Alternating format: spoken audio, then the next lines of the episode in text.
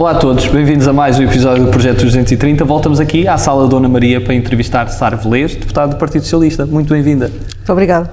E começando desde já por falar um pouco da, da sua infância, porque passou por, por várias terras, como é que nasce em Porto Alegre e como é que se deu essa passagem até chegar a, às Caldas da Rainha? Bem, eu não nasci em Porto Alegre, gosto de sublinhar esta parte, eu nasci numa pequena freguesia do Conselho do Crato, chamada Aldeia da Mata, Uh, e dadas as circunstâncias profissionais do meu pai, que era ferroviário, uh, e, que, e, o que implicava um percurso profissional bastante nómada, uh, mudámos várias vezes de, de, local de residência por via da sua profissão. E quando tinha sensivelmente 10 anos saí dessa aldeia da Mata, onde vivi em Évora, e lá também estudei, até sensivelmente aos 18 anos, Uh, e fruto também de uma nova colocação profissional do meu pai. Uh, acabei uh, nas Caldas da Rainha, porque ele foi colocado precisamente na estação ferroviária das Caldas da Rainha. E que diferentes realidades encontrou nos anos 70, anos 80, nessas regiões? Nos anos 70, devo confessar que a minha memória não é propriamente a melhor, porque era bastante criança, não é? Uh, mas tenho uh, uh, as felizes recordações de uma infância feliz vivida com os avós, no ambiente rural de uma pequena aldeia e, portanto, do contacto com a natureza à, à própria vida, se quiser, mais, mais genuína, como eu lhe gosto de chamar. Tenho, tenho essa experiência da ruralidade do país, de uma pequena aldeia, lá está, num conselho não muito desenvolvido, como é o caso do Crato, e num distrito como é Porto Alegre. Depois vou viver para Évora, uma cidade muito maior, para alguém que estava habituado a uma pequena aldeia onde toda a gente se conhece e onde as portas estão habitualmente durante o dia abertas e sem grandes, sem grandes receios. Tive, portanto, esse impacto com a grande cidade. Évora é uma cidade já uh, na altura para mim com, com dimensão, uh, à, à, dimensão e à relatividade com que eu via as coisas na altura. Uh, e é uma cidade, portanto, onde eu, de alguma forma, me torno, começo a tornar adulta, não é? Passei lá toda a minha adolescência, atinjo a maioridade ainda na cidade de Évora, faço lá até ao décimo ano de liceu e depois uh, venho acabar o secundário para as Caldas de Rainha. Outra cidade também ela é diferente, uh, mais, se quiser, urbana, menos cultural que Évora, mas mais urbana, mais urbana do ponto de vista do seu desenvolvimento, também com muita atividade cultural, e Caldas de Rainha tem bastante atividade cultural, uh, mas é nesse, nesse contexto que venho, uh, de vários níveis, vamos lá, se quiser, de, de vivência social do nosso país. E como é que se dá a escolha pela sociologia? É essa influência social também? Eu penso que sim. Eh, como eu tive um percurso de vida um pouco diferenciado, como se costuma dizer agora, um pouco eclético, se quiser, eh, a sociologia vem, eh, e o gosto por, por estudar a realidade social vem de forma muito, vem de forma muito natural. E, e eu fui conquistada e deixei-me conquistar pela, pela sociologia, que é uma área de estudos que gosto bastante. E o que é que recorda mais da sua vivência académica? Uh, recordo muito bons momentos, eu posso dizer que tive uma vida académica intensa, muito participada, uh, fiz parte da Tuna Académica, fui magíster da Tuna Académica, uh, fiz parte da Associação Académica também, da mesa da Assembleia Geral, portanto tive um percurso universitário intenso, como eu gosto de dizer. E aí já havia o gosto pela política? Sim, eh, eu posso lhe dizer que eh, a vida, vamos lá, aquilo que é a minha atividade cívica começa eh, também nas minhas atividades escolares. Começou logo no secundário com a participação em algumas listas de associações de estudantes, depois durante a própria universidade na associação académica e, e depois de forma até mais lúdica na tuna académica, enfim, tive esse, esse percurso. E o que é que se dá a nível profissional na saída da faculdade? Na saída da faculdade, nós, eh, eh, aliás, a própria universidade foi contactada para indicar alunos para participar eh, em estudos que estavam a ser desenvolvidos pelo Departamento de Estatística do Ministério do Trabalho e da Solidariedade, na altura. Eu e vários colegas meus do curso de Sociologia fomos, vamos lá, recrutados e essa é a nossa primeira experiência profissional, que é uma experiência profissional, tinha como amostra O primeiro, o grupo, vamos lá, experiência piloto da, da implementação do rendimento mínimo garantido em Portugal. E, e, essa foi, e essas entrevistas que nós fizemos a diferentes famílias que estavam, portanto, na amostra do estudo com quem íamos contactar, uh, deram-nos a nós uh, a visão uh, de que, pelo menos a mim deram uma visão que eu no fundo era uma privilegiada, apesar de, de às vezes não entendermos isso. eu venho de origens sociais humildes, sem grandes, sem grandes, vamos lá, riquezas, se quiser, portanto, mas percebi que ainda assim, e apesar de tudo, uh, existiam pessoas a viver bastante mal em Portugal uh, e que era necessário uh, e que o rendimento mínimo garantido, sendo uma política de inserção social, era essencial como aliás tem vindo a ser, depois no seu próprio desenvolvimento, uma, uma ferramenta essencial de solidariedade social. E como é que aparecem as várias experiências depois, mais tarde, de assessoria funções executivas? Sim, isso vem, uh, isto vem uh, também de acordo com aquilo que foi o meu percurso depois propriamente político, não é? Eu, uh, eu entrei para uma juventude partidária, fiz esse percurso, a juventude socialista, aí comecei a desenvolver, vamos lá, as primeiras atividades, se quiser, mais cariz político-partidário, embora uh, tenha tido também atividades uh, políticas fora daquilo que é o âmbito uh, político-partidário, e é aí que se dão, vamos lá, que se dá e que cresce a rede de conhecimentos que depois permite, e de relações, não é? Pessoais e políticas, que permite depois esse percurso que vim a ter mais tarde. E quais é que foram os diferentes desafios que encontrou, nomeadamente em Leiria no, no Governo Civil, na, na, questão também do Ministério da Administração Interna mais geral e mais focado na, na Proteção Civil? Os governos civis foram, eh, foram uh, instituições que eu penso que, que a história depois recentemente acabou por maltratar, porque tem vindo a ser evidente a sua necessidade enquanto, se quiserem, plataforma representativa do governo eh, num plano mais regional, uh, que funciona de forma uh, bidirecional, que funcionava pelo menos quando estavam ativos de forma bidirecional, não só o Governo Civil representava o Governo naquela área territorial que era o Distrito, como também era o Governador Civil e era, o governo, e era ao Governo Civil que chegavam as preocupações das pessoas, os seus problemas, e o Governador Civil era também um, um, um se quiser, um embaixador dessas causas eh, junto depois do, do Governo funções essenciais como as áreas da proteção civil e da segurança rodoviária um, são, eram funções que eram muito, que eram se quiser o core, o core business do, dos governos civis, uh, que passaram a, a, deixar de ter este plano uh, regional que no fundo aproximava mais, no meu entender, a administração uh, e, os, e a administração pública, neste caso, e os cidadãos. Uh, mas foram, foram boas experiências também, para além de, de, ter, de eu ter apanhado os incêndios de, de 2005, que foram bastante uh, penosos para o país. foram, para além desses momentos difíceis, foram também momentos muito enriquecedores e de profundo conhecimento que acabei por ter do distrito nessa altura. E com a extinção do, dos governos civis, que, que por uns é, é criticada, sente que, que essas competências, além de, de irem para as autarquias, também coloca outra tónica no trabalho do, dos deputados no terreno? Sim, de alguma forma deixa. Na política não há espaços vazios, não é? Ouvimos isso.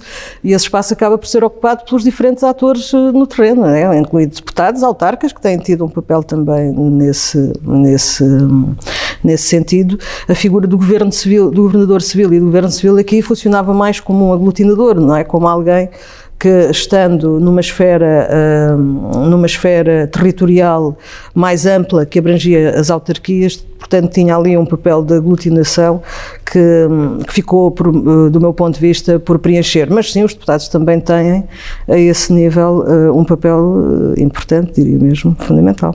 E na proteção civil, o que é que sente que, que mudou mais nos últimos anos? A organização. Uh, foi feito um grande esforço de criar, uh, vamos lá, cadeias uh, de comando devidamente estruturadas, devidamente regulamentarizadas, se quiser, portanto, de, de, existir, de existir uma, um, se, quiser, um funcionamento bem mais afinado entre cadeias de comandos operacionais no terreno, uh, planos de também, e portanto a montante disto tudo, planos de, de, prevenção e de combate a incêndios, enfim, tudo isso mudou muito nos últimos anos. Ainda assim não conseguimos evitar uh, outras tragédias que, como sabemos, nos atingiram lamentavelmente e que se calhar uh, não deixarão de fazer, de, de acontecer, politicamente temos a responsabilidade de tudo fazer para que não aconteçam de novo. E penso que esse trabalho tem vindo a ser feito. E como é que se dá a chegada aqui à Assembleia da República? A chegada à Assembleia da República vem também um pouco de acordo com aquilo que é o fluxo, o, o, fluxo do meu percurso político. Enfim, eu fui exercendo do ponto de vista político-partidário diferentes cargos, fui realizando diferentes trabalhos. Uh, e, e, portanto, o convite para integrar a lista surgiu, eu aceitei-o uh, e aqui estou. Enfim. E o primeiro dia é o mais difícil? O, não percebi. Eu agora falhou uma voz. Peço desculpa. O primeiro dia é o mais difícil? O primeiro dia foi o dia do impacto, não é? Foi aquele dia em que nós eh, chegamos aqui, nos sentamos ali dentro e, e percebemos que efetivamente a nossa vida de alguma forma sofreu aqui uh, uma alteração, não no sentido de alterar quem somos, mas de alterar, vamos lá, a, a responsabilidade, altera no fundo aquilo que é a nossa responsabilidade enquanto políticos. Somos detentores de um, de um cargo público de enorme importância, de uma importância de representação, portanto, nós estamos aqui a representar quem nos elege e isso dá-nos uma responsabilidade e no primeiro dia lá dentro naquela sala esse peso uh, sente-se efetivamente, uh, pelo menos eu senti-o com alguma importância. Sente que tinha ideias concebidas sobre o próprio funcionamento de, da Assembleia, hum. do Parlamento, das funções de deputado que depois foi mudando ao, ao longo da, da experiência? Que é que Sim, eu acho, eh, eu acho que de um, de um, certo eh, ponto de vista há coisas que nós descobrimos a fazer, não é? E portanto, eu, se eu tinha uma ideia uh, tendo em conta que eu venho da área política e que, portanto, uh, isto não me é muito estranho, não é? Uh, as, as, instituições democráticas não me são estranhas, portanto, as funções também não eram estranhas. Se quiser, o dia a dia cotidiano da função, sim, há surpresas que vamos apanhando, algumas, uh, algumas boas, outras nem tanto, mas enfim, é por aí. Qual é que foi o momento mais desafiante cá dentro? Eu penso que o primeiro dia foi mesmo mais desafiante. O, o desafio, aquilo, aquilo que eu tento fazer todos os dias é não me esquecer uh, porque é que estou aqui uh, e não me esquecer que represento uh, outras pessoas que confiam naquilo que é a minha capacidade e, neste caso, do, do grupo uh, parlamentar a que, que pertenço, do partido a que pertence, do seu programa, que neste momento é também o programa hum, do governo, não é? E que estamos a aplicar decorrente dessas eleições. E esse é o desafio, eh, é um desafio diário, é o desafio de não nos desviarmos muito uh, daquilo que é o principal objetivo, que é o de servir uh, as pessoas e servir o país, no fundo. E qual é que sente do todo o trabalho de comissão? Que foi o maior marco que, que foi executado neste caso? Nos trabalhos das comissões Nos de que faço parte. Uh, é assim, eu, eu, integro a Comissão de Saúde como, como suplente e posso lhe dizer que todo o trabalho que tem vindo a ser feito do acompanhamento daquilo que é a pandemia que marca diariamente os nossos dias é absolutamente uh, eu diria quase uh, esmagador a forma como uh, tudo isto se nos impôs uh, naquilo que é a agenda e nas respostas todas que tiveram que ser encontradas uh, para dar resposta à, à, à, emergência nacional criada, não é? e isso foi um trabalho muito importante. Na área da cultura, onde sou efetiva, temos como grande marco da sessão legislativa anterior a transposição da diretiva dos serviços de audiovisual, que foi também um, um, foi um trabalho hercúleo, mas também a própria resposta que, que fomos acompanhando do próprio Ministério da Cultura na, naquilo que foi a resposta que foi dada também aos diferentes profissionais da cultura que passaram e estão a passar neste momento um mau bocado um, por, por causa da, da Covid-19 e, e da pandemia que nos assola atualmente. E falando também da, da vida partidária que também já abordámos, uhum. porque é que escolheu o PS? Eu penso que o facto de eu ter nascido numa pequena aldeia no Alto Alentejo, onde, hum, onde a vida não era fácil, eh, antes do 25 de Abril, tornou inevitável a esquerda como um caminho. E não, não renego aqui a influência familiar que, que tive, mas lembro-me bem eh, de quando entrei em contacto com os grandes pensadores iluministas. Na, a filosofia é também uma outra paixão que tenho, não é? Da liberdade, da fraternidade, da solidariedade e, acima de tudo, a democracia, encontrei no Partido Socialista este, este esteio, não é? Que, no fundo, uh, dá suporte a todos estes valores que, para mim, são fundamentais. Portanto, eu penso que não poderia estar noutro partido que não fosse o Partido Socialista, um partido de esquerda, um partido que não deixa de ser progressista, uh, que entende uh, a sociedade de uma forma moderna, democrática e, portanto, é aqui que estou e que me sinto muito bem não poderia estar noutro sítio, como eu costumo dizer. E o que é que é a esquerda? Porque às vezes não compreendemos bem esse conceito. O que é que considera que, que é a esquerda? Estar do lado esquerdo da vida é, como eu gosto de dizer, uh, estar do lado sempre uh, dos mais fracos. Uh, e eu tenho isto agora é muito pessoal, eu tenho sempre uma tendência para me colocar uh, do lado de quem está de alguma forma a perder. Ou seja, ser de esquerda é, é lutar por uma sociedade mais igual. Esse é o grande valor que eu penso que a esquerda tem trazido desde sempre, a esquerda democrática, lá está, uh, que tem trazido desde sempre à, à, sociedade.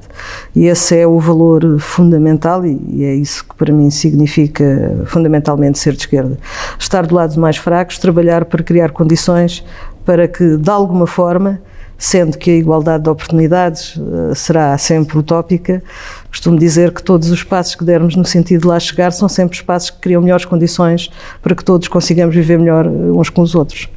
E na política mesmo, havendo diferentes ideologias, diferentes partidos, também se faz de, de compromisso, de, de relação Sim. interpessoal. Uh, quem é que também de outras bancadas parlamentares ou já admirava ou passou a admirar e ter um respeito ainda maior pela capacidade de trabalho e pelo que representam? Eh, mas eh, está no mesmo campo ideológico. Pode estar noutro campo ideológico, campos mas ideológicos. De outra bancada eu, eu acho que a coerência, é assim, nós, eh, nós vivemos em democracia e penso que uma das principais riquezas que temos é exatamente essa, é do confronto de ideias e do debate de ideias que surge, se calhar, o caminho melhor. Portanto, eu não, não, não gosto de dizer que estamos sempre certos, que o nosso caminho é o caminho que está certo e que todos os outros estão errados. Uh, não acho isso. Acho que é do, vamos lá, da dialética, se quiser, que, que existe entre os diferentes partidos com representação aqui, uh, que surgem uh, as melhores soluções. admiro pessoas quase em todas as bancadas, pelo seu percurso, pela forma coerente como colocam as questões que vão. Que vão que vão pondo. Temos um deputado constituinte, da Constituinte ainda em funções, que é o deputado Jerónimo de Souza, que no fundo, embora uh, perfil de ideias muito diferentes das minhas, uh, não posso deixar de admirar. Uh, no lado oposto temos o, o, o, deputado Telmo Correia, do CDS, que é uma pessoa com quem uh, nem sequer nunca tive grande relação de proximidade, mas é uma pessoa que eu, pela coerência e pela forma como expõe as suas, as suas visões, uh, também me admirei a admirar, não concordando, não é? Porque ideologicamente estamos muito distantes, mas estou a dar-lhe dois exemplos de duas pessoas que, que considero uh, que, que, me habituei a admirar de alguma forma. Passamos à segunda parte da, da, nossa entrevista e seguimos para as nossas escolhas e a primeira escolha que é usual entre humildade e ambição. Humildade. Cães ou gatos? Gatos. Marisa ou Ana Moura? Isso é difícil. Eu diria a Marise. Centro ou à esquerda? Esquerda. Ricardo Araújo Pereira ou Bruno Nogueira? Bruno Nogueira. O que é que é essencial na vida? O amor. Ataque ou defesa? Bem, essa também é difícil. Eu prefiro o ataque. Campo ou cidade? Não dá para fazer misto? Sim, sim, vai uma escolha também. Misto. Sem moderação ou eixo do mal? Eixo do mal. O que é que não tolera? A intolerância. Que é uma de, também das suas frases. Que é uma também das minhas frases. Mário Soares ou António Guterres? Não dá para escolher os dois? Pode, pode escolher os dois. Mário Soares e António Guterres. Sagres ou Superboc? Superboc. Jorge Palma ou Pedro Abrunhosa? Jorge Palma, seguramente. Poesia ou prosa? Poesia. 230 ou 180? 230. E se tivesse a oportunidade de lançar um convite a uma pessoa, uma personalidade nacional ou internacional com quem nunca teve essa oportunidade de, de almoçar, quem é que seria essa pessoa? Hum. Ora, está. Uma boa pergunta. Nosso top 3 costuma ser o Papa Francisco, Obama Não, e António Guterres. Mário Soares. Mário Soares. Sim. E qual é que seria o prato principal? Eu sei que ele gostava de um bom cozido à portuguesa. E qual era a primeira pergunta que lhe fazia? Ah, a primeira pergunta que lhe fazia. Não sei, não lhe consigo, não lhe consigo dizer, uh, não lhe consigo dizer assim. Uma primeira pergunta, uh, para mim, Mário Soares é, é, é uma inspiração e, portanto, muito provavelmente uh, perguntar-lhe sobre a sua forma uh, de estar na política e de resolver, às vezes, aquelas soluções bicudas pelas quais ele passou e que teve que resolver. Portanto, seria uma pergunta dentro dessa área, mas não pergunto concretamente qual, porque estou neste momento a ter dificuldades em encontrar uma, porque a sua dimensão é de tal forma também, uh, se quiser, pelo menos do meu ponto de vista universal, que dificilmente conseguiria chegar aqui e sintetizar numa pergunta, não diria sintetizar, mas a primeira seria assim, seria algo nessa, dentro deste tom que lhe coloquei. E como é que acha que Mário Soares viu Portugal em 2021? Eu acho que vê um país a passar por um desafio complexo que foi. Eu gosto de dizer isto algumas vezes. Nós estávamos antes de março de 2020, quando fomos, vamos lá, atingidos pela pandemia, numa trajetória de amplo desenvolvimento e crescimento. Neste momento, em 2021, estamos, espero eu, esperamos todos, a recuperar uh, da crise pandémica e penso que Mário Soares, sendo um homem que nunca vira a, a, a cara à luta, não é?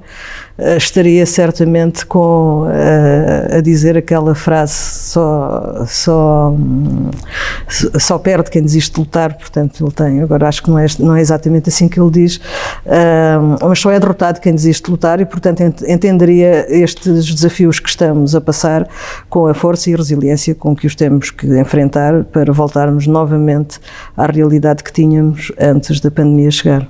E personalidades, outras personalidades da nossa história consideram que também são, são fixes nesse sentido que, que se atribui a Mário Soares?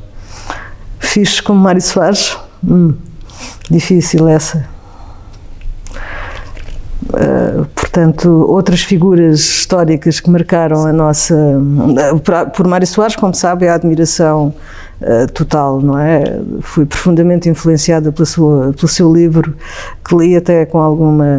Não era muito. Ainda era jovem quando eu li, provavelmente a sua idade, Portugal Amortaçado. Foi o primeiro contacto que eu tive com a história mais contemporânea, escrita pela sua mão. Uh, mas existem outras figuras históricas muito importantes uh, no, nosso, no nosso país, umas mais contemporâneas, outras nem tanto, uh, e que tiveram um papel fundamental naquilo que é a nossa vida. Portanto, quero que eu lhe escolha uma, não é? Bom, pode ter mais que uma. Está hum. bem. Mas nós tivemos na área contemporânea, tão importante como Mário Soares, Uh, já percebeu que eu gosto das dialéticas e dos confrontos dos opostos. Tivemos outros, outras pessoas com um papel fundamental, tivemos Freitas do Amaral, tivemos Álvaro Cunhal, Tivemos em termos de figuras mais históricas, uh, se quiser, o Infante Henrique, o Homem de Desafios, Uh, mal entendido nos tempos que correm, mas nós não podemos esquecer que o homem é o homem e as suas circunstâncias, e naquela altura aquelas eram as circunstâncias, embora hoje tenhamos que olhar para elas com a aprendizagem que a história nos permite ter. Uh, enfim, e... Gandhi, de uma forma mais internacional, Olof Palme, muitas figuras importantes, marcantes. E na literatura, além de Portugal Amordaçado, há assim algum livro que, que chama mais a atenção e que também recordo por, por ter sido uma Há um livro que, que, me marcou bastante, que é O Levantado do Chão, do José Saramago. Uh, é um livro que se passa no Alentejo, uh, num ambiente não muito diferente daquele de onde eu sou uh, proveniente e que um, passa-se, conta a história da luta de um povo que lutava por viver melhor. E, e portanto, é é um dos livros marcantes. No cinema? No cinema, no cinema há muitos filmes. Eu gosto muito de cinema e de televisão e de séries. Uh, filmes marcantes, filmes que me tenham marcado. Há um filme que me marcou muito, deve ser um clichê, mas eu vou dizendo mesmo porque ele marcou-me mesmo. Foi A Lista Schindler. Uh, é um filme de uma realização uh, muito boa e, e uh, toca-nos de forma brutal. Tenho outros filmes gosto bastante das horas. Gosto também, gostei muito do outro filme que estou aqui a tentar lembrar-me do novo, mas tem a ver com a história da Irlanda, Em Nome do Pai, que foi um filme também que gostei muito. E no, na música? na música. Uh, favoritos. Sim, assim algum Mas na música, então, é que esta coisa do ecletismo se, se coloca mesmo. Uh, tenho, tenho vários. Uh, portanto, eu tenho na minha juventude, sou fã da ACDC, uh, mas adoro Puccini. portanto, uh, ouço Muse, mas também ouço a Ronda dos Quatro Caminhos, que é um agrupamento que eu ainda não sei se existe, mas é de música popular portuguesa. Uh, portanto, tenho. Uh, a música para mim é bastante importante, aliás, a par com a poesia, uh, naquilo que são, naquilo que é a minha vida mais, menos política, se quiser. e vai, e portanto, vai do. cobre quase todas as áreas. Desde que seja feita com qualidade e com. desde que nós sintamos que existe ali substância, como eu gosto de dizer dizer, uh, eu aprecio e gosto. E qual é aquele país que nunca visitou e está no topo da lista para visitar? No topo mesmo? Sim. Uma próxima viagem. Para uma próxima viagem? Hum. Gostava muito de ir ao Chile. Era um país que gostava de visitar. Passamos agora a um conjunto de, de palavras soltas. Ok. Um, eu peço que, que, me diga numa ou em poucas palavras o que é que associa estas palavras. A primeira que escolhi é Bordal. Pinheiro. Estatutos profissionais da cultura. Uh, um desafio a concretizar. Carta Digital dos Direitos Humanos.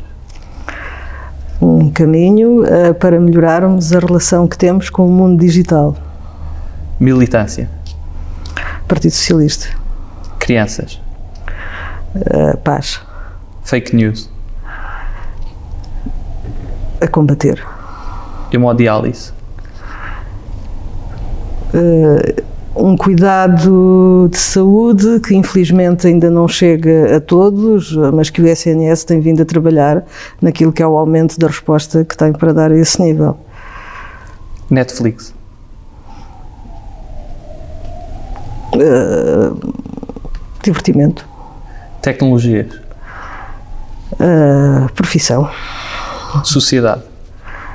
Uh, somos todos. Não, estou lá muito inspirada agora. Saudade. Fado. Destino. Fado. E se pudesse resumir Portugal numa palavra, que palavra é que, que escolhia para resumir Portugal? Casa. E para terminar, que mensagem é que gostaria de deixar a todos os portugueses? gostaria uh, que, de alguma forma, a vida uh, fora das instituições políticas tem outra dinâmica e às vezes uma das coisas que as pessoas sentem, e com certeza não será por ser uh, pouco real, é, é o afastamento que existe entre, entre a sociedade em geral e as instituições políticas. Eu penso que o trabalho que vocês desenvolvem aqui é muito importante no sentido de fazer chegar a todos e a todas essa, aquilo que é a nossa vida, aquilo que é o nosso trabalho, dar a conhecer quem nós somos uh, e aquilo que eu deixaria como mensagem a todos é venham nos conhecer, vejam com maior atenção o que fazemos uh, e de alguma forma também uh, nós estamos aqui para responder às questões que, que, que, nos queiram colocar e para resolver os problemas que com certeza têm que ter uma solução no quadro daquilo que é o exercício um, das funções quer governativas, quer legislativas da própria Assembleia da República. Sara Velez, muito obrigado pela sua participação. Eu é que agradeço, muito obrigada, gostei muito. E obrigado a todos lá em casa, continuem a acompanhar o projeto 230, estaremos de volta em breve com mais entrevistas. Até à próxima.